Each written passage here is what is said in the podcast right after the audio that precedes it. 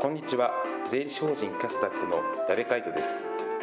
この CD は会計マーケティング税務など歯科医院の経営に役立つヒントを弊社代表山下武がお届けいたします。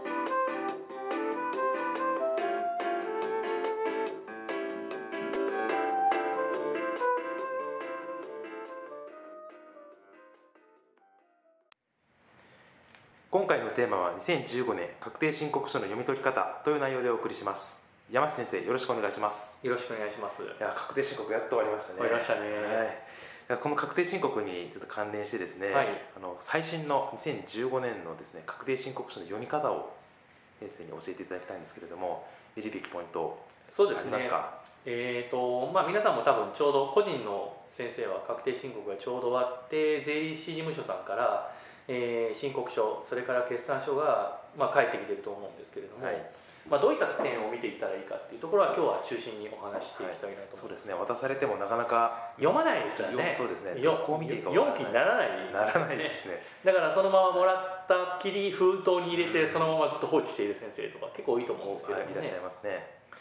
ただまあこれを数字を分析してやはり経営に生かしていくっていうのが本来の会計の姿だと思いますので、はいまあ、そのポイントですよね。どういうふうなところを見ていったらいいのかっていうところをちょっとお話ししていきたいなと思うんですけれども、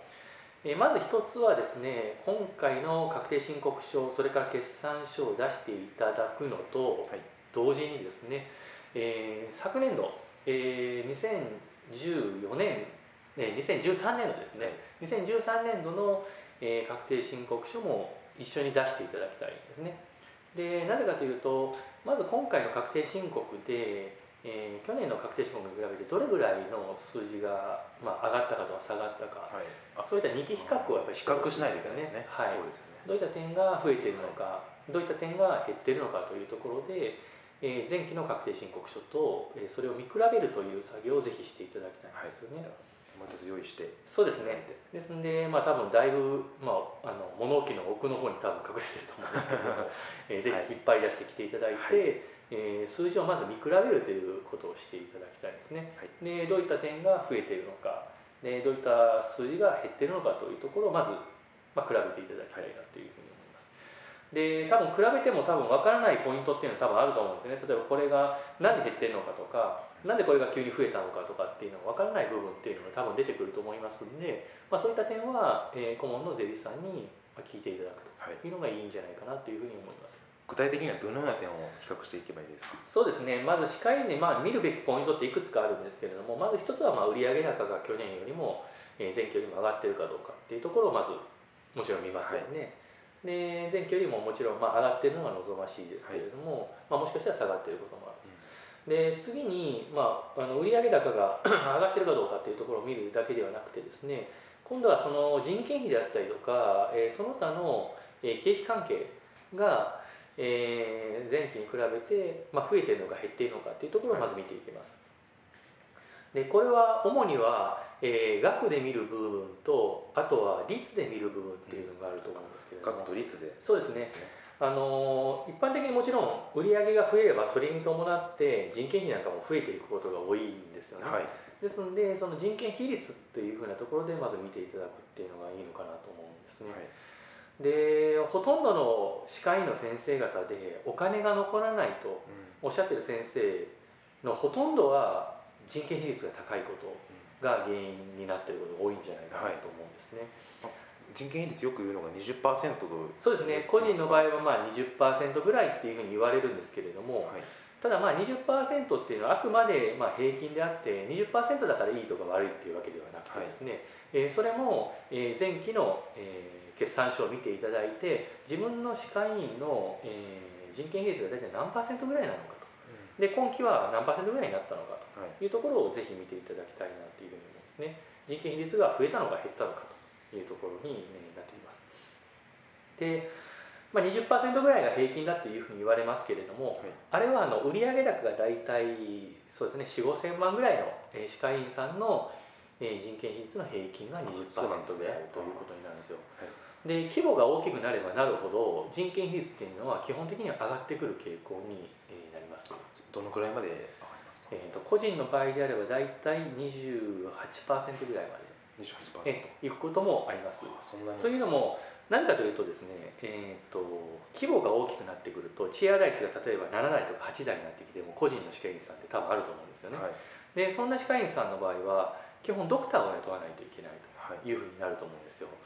で例えば4000万5000万ぐらいの歯科医院さん売上の歯科医院さんの場合はそのドクターの給料っていうのは院長先生のまあ人件、えー院長先生のあの生活費になりますから、はい。そこの部分っていうのは給料には反映されないんですよね。そうですよね。はい。ところが規模が大きくなってくるとそこにドクターを雇わないといけないですからその分だけどうしても人件費の率っていうのが上がってくる傾向にあります。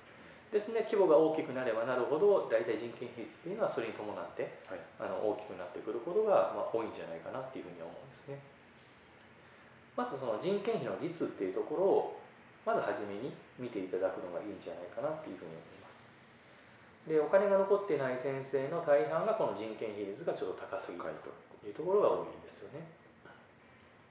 で次に見るべきポイントとしましては変動費。変動費と言いますはいと、、変動費っていうのは、あの売上が増えればそれに伴って、えー増えていく経費のことですね、はい、まあ、歯科の場合は材料代。あそれから技工代でですすね、ねはい。この2つが変動費というふうに言われるんですけれども、まあ、この2つの数字がどこに入ってくるかっていうところなんですけれども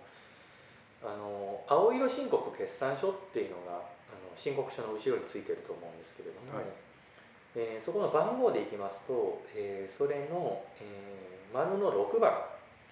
これが、えー、と売上原価っていうふうに言われます。一般的にはここに材料代技工代が入ってきていることが多いのかなというふうに思うんですね、ただ会計事務所さんによってはこの中に技工料が含まれずに、えー外注工賃、えー番号でいきますと青色申告決算書の21番、えー21番に技工代が入っていることもあります。はい。でその場合はその技工料と、えー材料代、えーさっきの、えー丸の6番ですね。6番と、えー21番を足した数字っていうのが変動費一般的には6番の数字に、まあ、材料代技工代が入っていることが多いと思いますので、えその数字が変動費になっているということなんですね。で歯科の場合は、まあ、皆さんもご存知の方多いと思うんですけれども材料代技工代の割合が約20%になることが多いと思います。で例えばインプラントやってるようなところとかあの、まあ、結構補鉄メインあの治療がメインのような歯科医院さんはどちらどちらかというと変動費が高めに出る傾向に逆に、えー矯正やってるところとかメンテナンスが多いようなところは材料代技工代っていうのがあまりかからないですから、えー変動費の割合っていうのが20%切ってくるはい。ということが多いんじゃないかなと思いますね。はい。ですので、まあ、その委員のスタイルによってその変動費が高いか低いかっていうこれもまた変わってきますから、はい。ここも、えー前期の、えー確定申告書決算書を見ていただいてそれとの比較っていうのをしていくのがいいのかなっていうふうに思います。でまあ変動費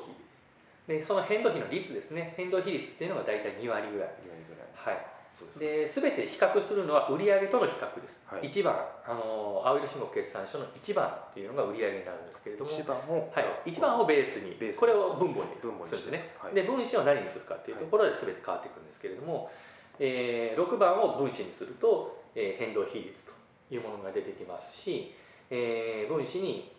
えー給料、えー20番ですね。青色申告決算書でいうところの、えー20番、えーこれを分子に持ってくると、えー人件費と数が出てくるということですね。はい。まあ、こういったところの指標なんかはあの私の DVD なんかでも結構お話をしてますんでそちらでぜひぜひえご覧あのご覧いただいたらいいんじゃないかなというふうに思います。であとは利益率ですね、はい。利益率。最初の利益が売上に対して一体いくらになっているか、まあ、これも同じで分母は1番、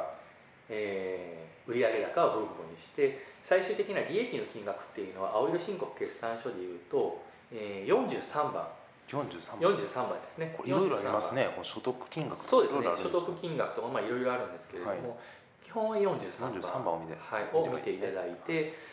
43番売上に占めるその利益43番の占める割合が何パーセントぐらいなのかというところをまず見ていただでこれは大体歯科医の、まあ、個人の歯科医さんの場合これも大体平均があるんですけれども大体2割から3割ぐらいが平均になってきますであの先住者給与なんかであのたくさんあの取ってる場合とそうでない場合なんかで利益率っていうのは若干変わってくるかと思うんですけれども大体2割から3割ぐらいのレンジに入ってたらまあまああの利益は残ってきているというふうになります。でまあ今回その決算書の読み方どういうふうなところを注意したらいいかっていうところを、まあ、簡単にちょっとご説明しましたけれども、まあ、実は見るところってむちゃむちゃ多いんですよね他にも。えーあのそこだけでは全然ダメでどういった経費が、まあ、他の委員さんと比べてどうなのかとかっていうようなところを、えーまあ、我々はいつも見ているんですけれども、まあ、今日ちょっと時間の関係でそこまではお話はできないんですけれどもあとはしっかりと節税ができているかというところも、まあ、一つのポイントですよね。節税大切ですねでこれはもう歯科の技術と同じで、まあ、うまいかうまくないかって、まあ、分かりにくいですね、はい、患者さんが。で節税もできてるのかできてないのかってはっきり言ってこう先生方見てもなかなか分からない部分って結構多いと思うんですよね。で例えばあの、まあ、歯科の個人の節税っていうのは大体もう決まってるんです。こういうふうなのがありますよっていうのは大体決まってるんですけれども、えー、例えば新しくできたような節税スキーム、えー、昨年度でいくと、えー、所得拡大促進、えー、所所得拡大促進税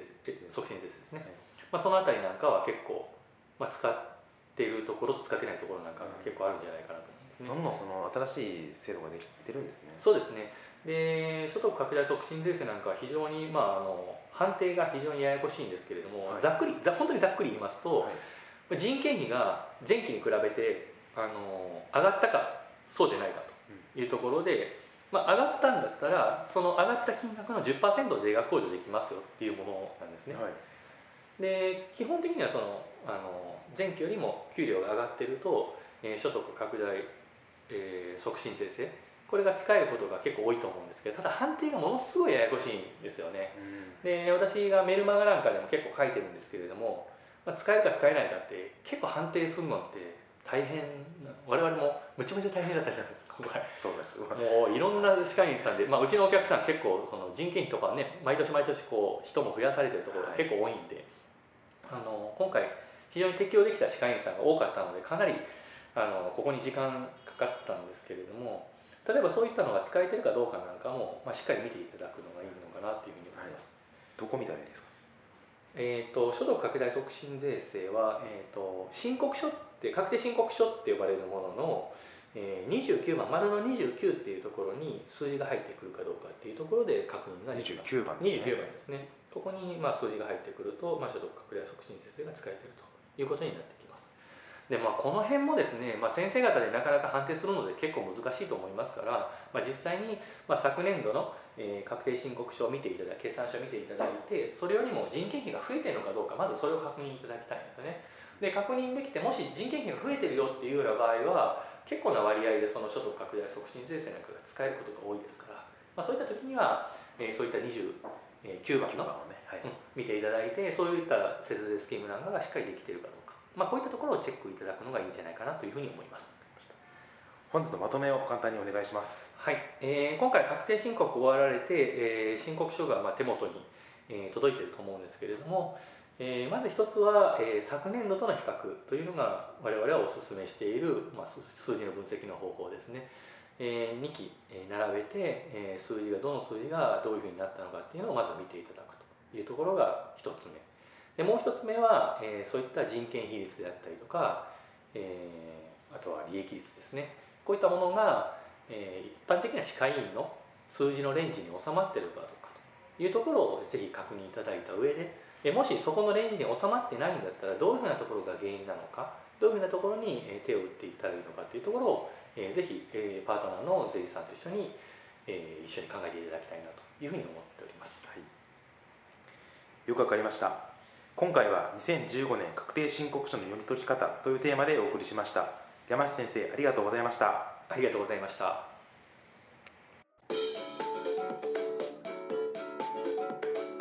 皆さんいかがでしたでしょうか？本日学んでいただいたことをぜひ明日からの歯科医院経営に生かしていただければと思います。この CD は歯科医院専門の会計事務所税理士法人キャスタックがお届けいたしました。より詳しいお話を聞きたい場合はフリーダイヤル0120-969-819フリーダイヤル0120-969-819までお電話ください。それではまたお耳にかかりましょう。